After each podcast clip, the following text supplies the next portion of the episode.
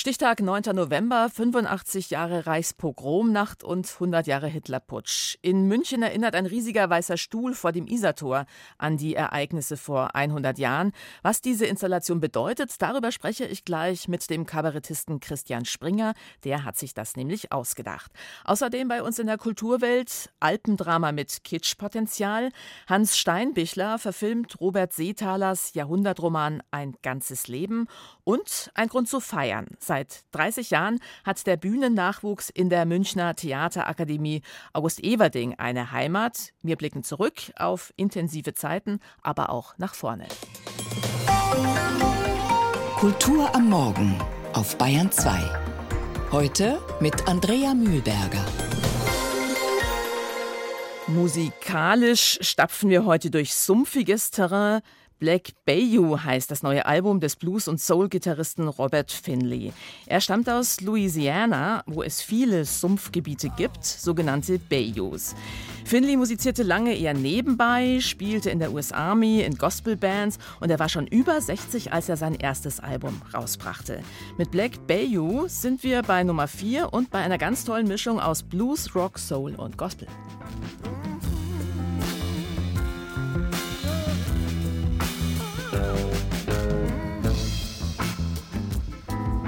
Talked about this. Been around the world, seen some of everything.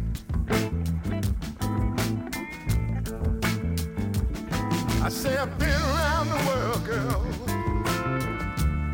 and I've seen some of everything.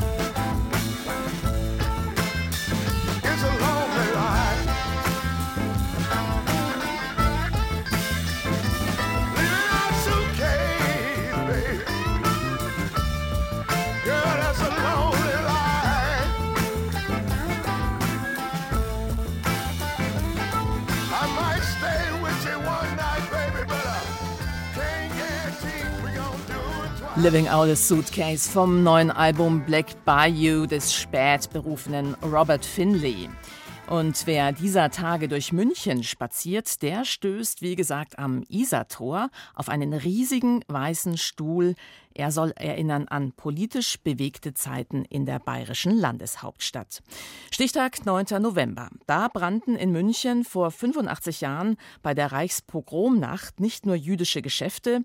Am 9. November vor 100 Jahren, da versuchte auch Adolf Hitler zum ersten Mal die Macht an sich zu reißen. In Erinnerung an den Hitlerputsch hat der Münchner Kabarettist Christian Springer mit seiner Initiative Schulterschluss diesen Stuhl aufgestellt. Herr Springer, alles rief heil heißt diese Installation. Was hat sie denn mit dem Hitlerputsch von damals zu tun?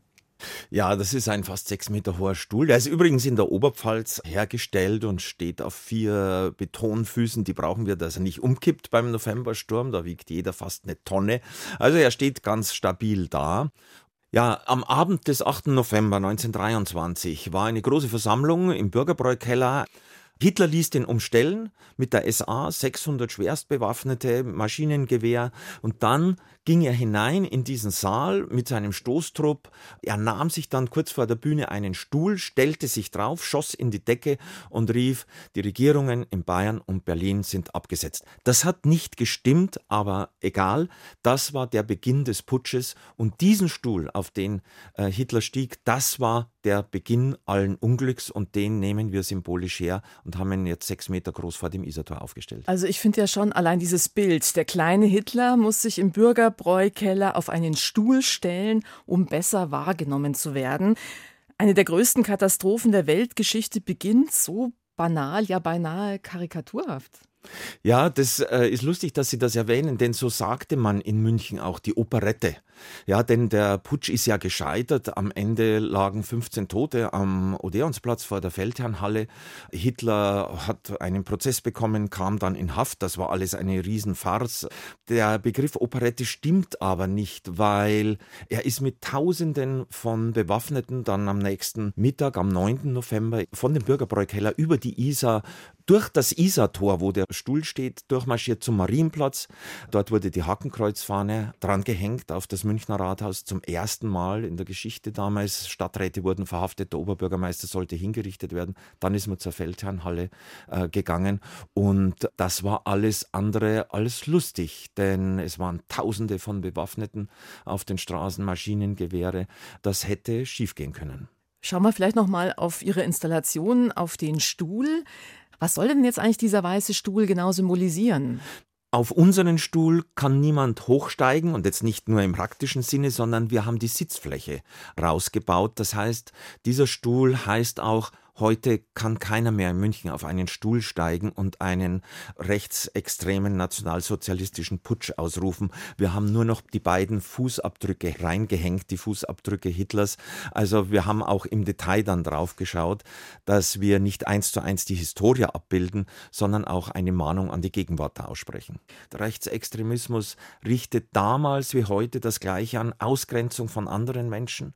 Damals hatte man schon die neue Verfassung in in der Tasche, wo es hieß, äh, wenn der Putsch gelingt, dann werden alle Juden enteignet, sämtliches Besitztum von Juden wird eingezogen, Juden dürfen keine Beamte mehr sein. Dieser Stuhl soll uns äh, wachrufen, was damals war, ohne Geschichte gleichzusetzen, aber soll aufzeigen, welche Mechanismen Rechtsextremismus auch hat, um größer zu werden. Ein Appell. Und warum genau soll uns der Putsch heute eine Warnung sein? Also sehen Sie da auch Parallelen in der Gesellschaft, zum Beispiel auch in der Reichsbürgerszene? Da gab es ja im Dezember vor einem Jahr auch diesen Putschversuch um Prinz Reuß, also diese geplante bewaffnete Stürmung des Bundestags. Nun, äh, das Beispiel, das ist genau das, was ich immer erwähne, denn was passiert denn, wenn man über Reichsbürger spricht und über den Prinzen und so weiter? Man hat auch ein Lächeln im Gesicht und man belächelt sie und sagt, ja, Reichsbürger. Das hat man damals mit den Nazis und mit Hitler auch gemacht. Man hat sie nicht ernst genommen. Und dennoch war eine unglaubliche Brutalität dahinter, eine Bewaffnung. Es sind immer mehr geworden. Und es war auch in einer Zeit, wo man die Not der Bevölkerung ausgenutzt hat. Das heißt, äh, die Empörung des Volkes äh, hat man die Arme ausgebreitet und gesagt, kommt doch zu uns. Und man hat verschwiegen, dass genau diese Leute, die in der Not leben, die ersten Opfer sein werden. Und so wird es auch heute sein. Die Wähler der AfD, die wirkliche Sorgen und Nöte haben, die werden die ersten Opfer einer AfD-Politik sein, denn um die wird sich nicht mehr gekümmert werden. Der Weiße Stuhl, haben Sie gesagt, soll auch ein Appell sein, sich den rechtsextremistischen, antisemitischen, den menschenfeindlichen Tendenzen der Gegenwart entschlossen entgegenzustellen. Seit dem 7. Oktober, dem Angriff der Hamas auf Israel, gab es bundesweit nach Angaben des BKA über 2000 antisemitische Straftaten. Ihre Erklärung für diesen aufkeimenden Antisemitismus? Dass es bei uns im Land nach zwei Tagen Überfall der Hamas auf Israel zu einem sprunghaften Anstieg von Antisemitismus mit Anschlägen auf Synagogen, mit Schreien auf der Straße Juden ins Gas kommt, das ist unfassbar bedauerlich, aber leider nicht überraschend. Das hat man sehr, sehr oft, dass Israel sofort mit den Juden gleichgesetzt wird und dass dann nach der Judenvernichtung geschrien wird, äh, gleichgesetzt auch mit äh, der Leugnung von Konzentrationslagern. Das ist wirklich ein Irrsinn. Da fehlt es an der Aufklärung. Und andererseits dürfen wir nicht den Fehler machen und von einem importierten Antisemitismus nur sprechen. Denn die Forschung geht davon aus und die Wahlergebnisse zeigen es immer wieder, es gibt einen latenten 20 bis 30-prozentigen Antisemitismus in unserer Bevölkerung.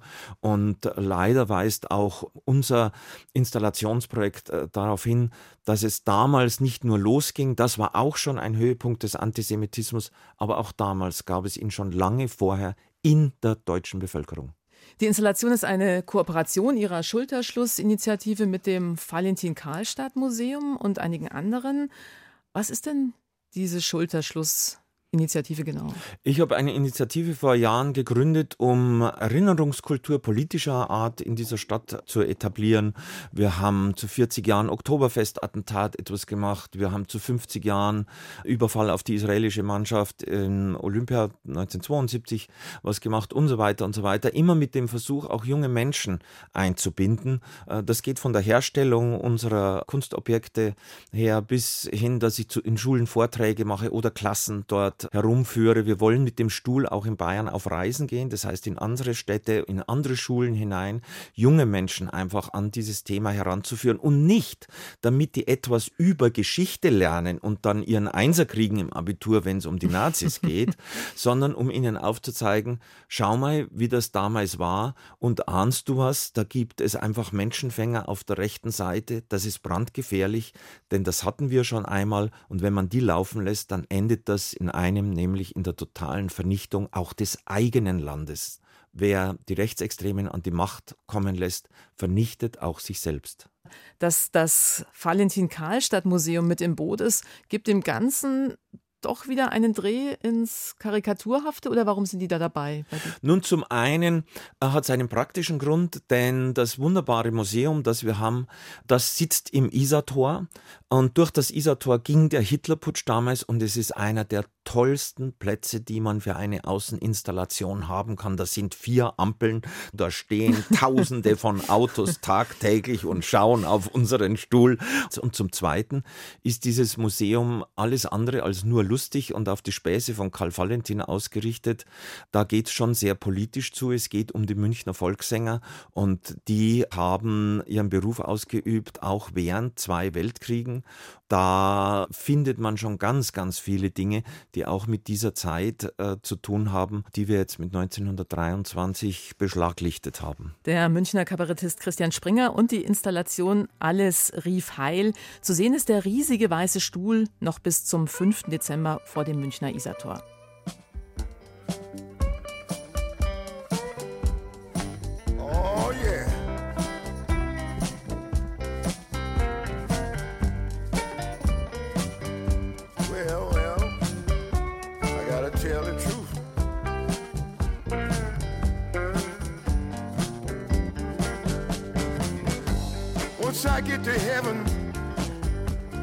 My troubles will be over. Once I get to heaven, I'll be hanging out with the great Jehovah. And I'll probably quit drinking then, cause I, I'll be happy sober. Yeah, I do drink a little whiskey, and I'll take a little shot of wine. I know God don't forgive me. He did it time after time. So you worry about your soul and salvation, and let me worry about mine.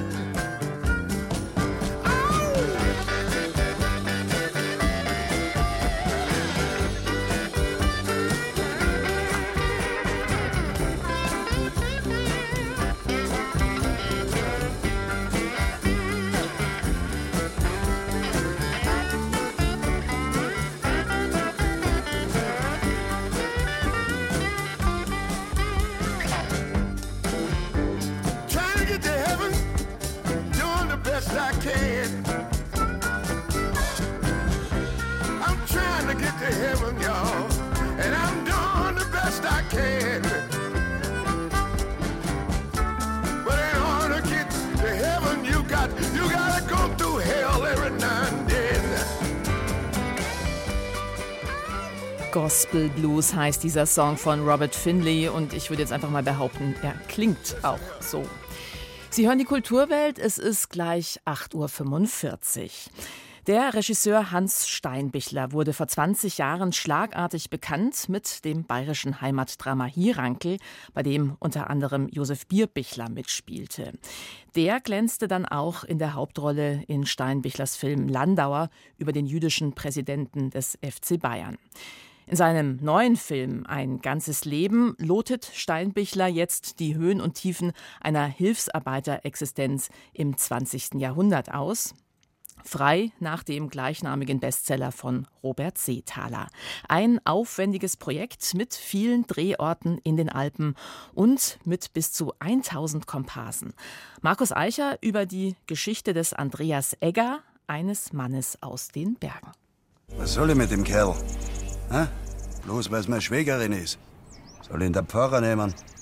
Also dann, in Gottes Namen. Acht Jahre ist er alt, der Waisenjunge Andreas, als er nach dem Tod der Mutter aus Wien in das enge Alpental kommt. Ein Bankert, ein Lediger, der widerwillig von seinem Onkel, einem Bauern, aufgenommen wird der ihn dann jahrelang als Hilfsknecht ausbeutet, beim geringsten Vergehen brutalst mit dem Stock prügelt, ein dabei gebrochenes und nicht verheiltes Bein bleibt ein Leben lang das sichtbare Stigma. Schon in den ersten Bildern dieser Lebenssaga in den österreichischen Bergen wird klar, wohin die zweistündige Kinoreise gehen wird. Regisseur Hans Steinbichler. Ein ganzes Leben fasst quasi alles zusammen, was ich jemals überhaupt im Film haben wollte, nämlich die Berge, aus denen ich komme und wo ich die meiste Zeit meines Lebens verbracht habe. Und das bäuerliche Leben dort im letzten Jahrhundert, wovon ich auch noch sehr viel erlebt habe, weil mein Vater aus einer bäuerlichen Familie stammte. Ein großer Heimatfilm also, der in seiner bildgewaltigen Komposition und der bisweilen überbordenden Musikuntermalung an Josef Filsmeyers Film Schlafes Bruder und andere Alpendramen erinnert. Als der zum jungen Mann herangereifte wortkarge Andreas stark genug ist, seinem Peiniger die Stirn zu bieten, verlässt er den Hof, verdingt sich als Hilfsarbeiter, heuert schließlich bei einem Seilbahntrupp an, der die Bergwelt erschließen soll. In der Gegend gibt's keinen besseren Arbeiter als mich. Ich bin stark, kann alles, mach alles. Aber du hinkst. Im Tal vielleicht, am Berg bin ich der Einzige, der gerade geht. Willkommen bei Bittermann und Söhne. Der Ausbau der alpinen Welt, der elektrisches Licht und Strom ins Tal bringt, ist der zweite Strang des Films, der neben der Schilderung der Archaik und der Entsagung auch auf die Themen Raubbau an der Natur und beginnenden Tourismus verweist. Für Hans Steinbichler ein wichtiger Punkt. Er hat den Film seinem verstorbenen Vater gewidmet. Und zwar war mein Vater ein Bergjournalist und hat sicher vier Jahrzehnte seines Lebens damit verbracht, im Chiemgau und drumherum in Bürgerinitiativen die Erschließung der Berge zu verhindern.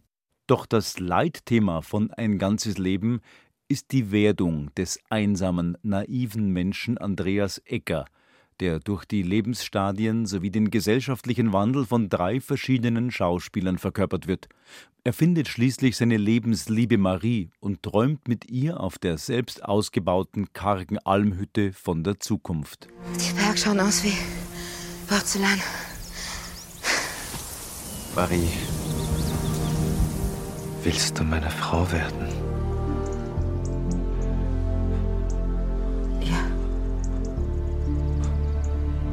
Das will ich. Ich werde dich beschützen. Das Glück wird jedoch jäh zunichte gemacht durch die Naturgewalt. Eine Lawine zerstört die Hütte und das gemeinsame Leben. Zurück bleibt ein Gebrochener, ein Geschundener, dem man nun durch die kommenden Jahre folgt. Zu den Bauarbeiten der Bahnen im Gebirge über die Einberufung in den Zweiten Weltkrieg hin zum traumatisierten Kriegsgefangenen in Russland. Später kehrt der Äcker wieder in das Tal zurück. Wo soll er sonst hin? Wie will man leben? Wie sterben? Aus der erzählerischen sparsamen Ökonomie Seetalers ist bei Steinbichler und seinem versierten Drehbuchschreiber Uli Limmer ein großes episches Drama geworden, das mit kräftigen, majestätischen Bildern aufwartet und manchmal hart an glatten Klischees vorbeischrammt. Und doch funktioniert der Film als Ganzes. Ein Jahrhundert und seine Umbrüche ziehen vorbei. Ein hartes Leben und acht Jahrzehnte werden erzählt. Bis hin zum Schluss, wenn der alte Äcker, ein einsamer Kauz, gespielt von August Zirner, am Lebensende über seine Existenz schreibt. Liebe Marie, in letzter Zeit denke ich wieder öfter an dich. An das, was war und an das, was hätte sein können. Ich habe niemanden, aber ich habe alles, was ich brauche. Wenn man mit niemandem und mit nichts einigermaßen zufrieden ist. Seit heute in den Kinos Hans Steinbichlers Alpendrama Ein ganzes Leben nach dem Roman von Robert Zetaler. Kulturwelt. Das aktuelle Feuilleton auf Bayern 2. Wir haben viele gute Ausbildungsstätten in München nebeneinander, aber Theater ist, heißt miteinander. Und in einem Kooperationsmodell Schauspieler, Sänger, Regisseure, Bühnenbildner, Kostümbildner, Leitdesigner zusammenzubinden zu Aufführungen, die sie in diesem Haus machen sollen. Das ist meine Uridee, die ich für die Akademie habe. Ja, und das war schon eine ziemlich geniale Idee vom mittlerweile verstorbenen Theatermacher August Everding. Alle Gewerke unter ein Dach. Als vor 30 Jahren in München die Bayerische Theaterakademie im Prinzregententheater eröffnete, war das der Plan. Die Studierenden sollten sich schon während der Ausbildung kennenlernen und Projekte realisieren als Probelauf für später. Mit 15 Schauspiel- und sechs Regiestudierenden ging es damals los im Oktober 19 1993. Morgen ist die große Jubiläumsgala und Christoph Leibold hat sich vorab mit einigen Absolventen der Akademie getroffen. Die Theaterakademie August Everding ist ein toller Ort, um sich kennenzulernen, sich zu entwickeln und auf verschiedenen Gleisen zu reiten. Er ist einer von rund 1400 Absolventinnen und Absolventen, die die Bayerische Theaterakademie August Everding seit ihrer Gründung hervorgebracht hat, Philipp Moschitz. Gerade probt er Once Upon a Mattress, eine Musicalversion des Andersen-Märchens Die Prinzessin auf der Erbse, mit Studierenden der Musicalklassen der Akademie. Die Inszenierung ist Teil des Jubiläumsprogramms und wird eine Woche nach der Gala Premiere feiern. Moschitz führt Regie. Studiert hat er an der Akademie von 2004 bis 2008 eigentlich Schauspiel. Ich war so ein Halbzeitjahrgang. Nach 15 Jahren kamen wir. Und das Miteinander war damals schon sensationell. Wir hatten im ersten Jahr Unterricht mit den Regiestudierenden, mit den Musicalstudierenden. Wir haben uns alle sehr intensivst miteinander auseinandergesetzt ja, das war für den Schauspielstudiengang damals sensationell. Und damit ganz so, wie sich das Gründungsdirektor Everding erträumt hatte. Übrigens gegen viele Widerstände in den Anfangsjahren. Die Süddeutsche Zeitung etwa ätzte damals, die Theaterakademie sei nichts als ein verschwenderisch ausstaffiertes Austragsstüberl für Everding. Und auch die kooperierenden Institutionen, die Münchner Hochschule für Musik und Theater zum Beispiel oder die LMU, für die Idee zu gewinnen, war harte Überzeugungsarbeit, fürchteten die doch um ihre Autonomie. Bis heute bedeutet das sehr besondere Modell der Theaterakademie daher eine stete Herausforderung. Sicher ein Grund, wieso es trotz seines Erfolgs einmalig geblieben ist, glaubt Barbara Gronau, die amtierende Präsidentin der Akademie und erste Frau an deren Spitze. Niemand hat, obwohl Everding dieses wunderbare Modell mit dem Lehren und Lernen im Theater auch kostengünstiger, weil keine eigene Hochschule, sondern eben ein Theaterbetrieb, der mit bereits existierenden Hochschulen kooperiert, in der Form so nachgeahmt. Und das macht uns immer auf der einen Seite zu was Besonderem, auf der anderen Seite auch zu etwas Singulärem. Also können nicht einfach abgucken, wie machen es andere. Wir haben immer einen Sonderstatus. Aber es zeigt eben, dass diese Saat, die Everding da gesät hat, durchaus aufgegangen ist. Zu den namhaften Absolventen, die für diesen Erfolg sprechen, zählen Schauspieler wie Sebastian Betzel oder Lisa Wagner, Opernregisseur Klaus Gut, Musicalmacher Gil Memert, Kabarettistin Christine Prayon oder Dramatikerin Raffaela Barduzzi. Ich bin nicht aus einem Umfeld gekommen, wo es irgendwie selbstverständlich war, Kunst zu machen. Ich war, glaube ich, auf der spießigsten Schule, die man sich vorstellen konnte. Und dann bin ich in die Theaterakademie gekommen und hatte das Gefühl, wow, lauter Freigeister und freies Denken und Ausprobieren. Das war großartig. Bardutzky, deren Stück Fischer Fritz unlängst als Bayern 2 Hörspiel realisiert wurde, hat an der Bayerischen Theaterakademie Dramaturgie studiert. Dabei, sagt sie, habe sie nicht nur gelernt, Texte sehr genau zu lesen, was ihr nun auch beim Stückeschreiben helfe, für sie hat sich auch Everdings Ansatz, Menschen aus verschiedenen Bühnenberufen frühzeitig zu vernetzen, in der späteren Berufspraxis als absolut richtig erwiesen. Wir hatten ein Seminar, das habe ich, glaube ich, vier Semester hintereinander besucht, wo man mit den Regiestudierenden und den Leuten aus dem Bühnenbild-Studiengang ähm, Konzepte entwerfen konnte. Und die Leute, mit denen ich damals eben erstmal rumgesponnen habe und überlegt habe, okay, wie würden wir dieses Stück von Hannah Müller machen, wie würden wir dieses Stück von Sarah Kane machen, mit denen arbeite ich immer noch. Überhaupt hat die Theaterakademie ein Netzwerk gebaut, das mich immer noch trägt. Netzwerke dieser Art will die Akademie nun weiterspinnen. Zum Jubiläum ist neben Gala, Buchdokumentation und einem vielstimmigen Audioparcours zur Geschichte der mittlerweile größten Ausbildungseinrichtung für Bühnenberufe im deutschsprachigen Raum auch die Gründung eines Alumni-Netzwerks geplant.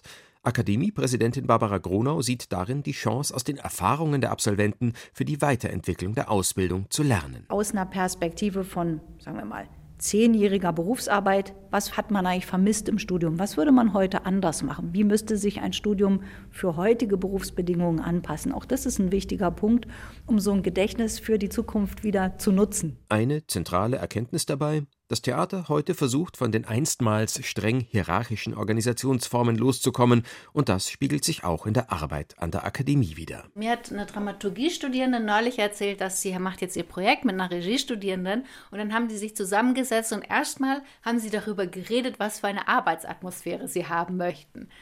Diese Fragen haben wir nicht diskutiert. Die Zeiten, da autoritäres Auftreten und Machtgesten im Theater wie selbstverständlich dazugehörten, sind vorbei. Da könnte vermutlich auch Theatergründer August Everding heute noch dazulernen, ungeachtet dessen, dass viele seiner Einsichten über die Arbeit am Theater und die Ausbildung dafür bis heute ihre Gültigkeit behalten haben. Das ist ein Beruf der Fantasie, aber ich glaube, auch Fantasie kann man trainieren, auch Fantasie kann man lernen. Eine fantastische Sache und vernetzt fürs Leben. Die Bayerische Theaterakademie wird 30, feiert das morgen Abend in München auch mit einer Jubiläumsgala. Wir rollen nochmal den roten Teppich aus für Robert Finley. Sein Song What Goes Around läuft schon im Hintergrund. Und einen schönen Tag wünscht Andrea Mühlberger im Namen des Kulturweltteams.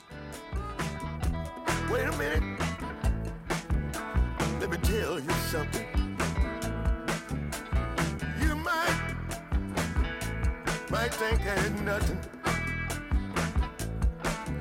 but I'm living my life the best I can.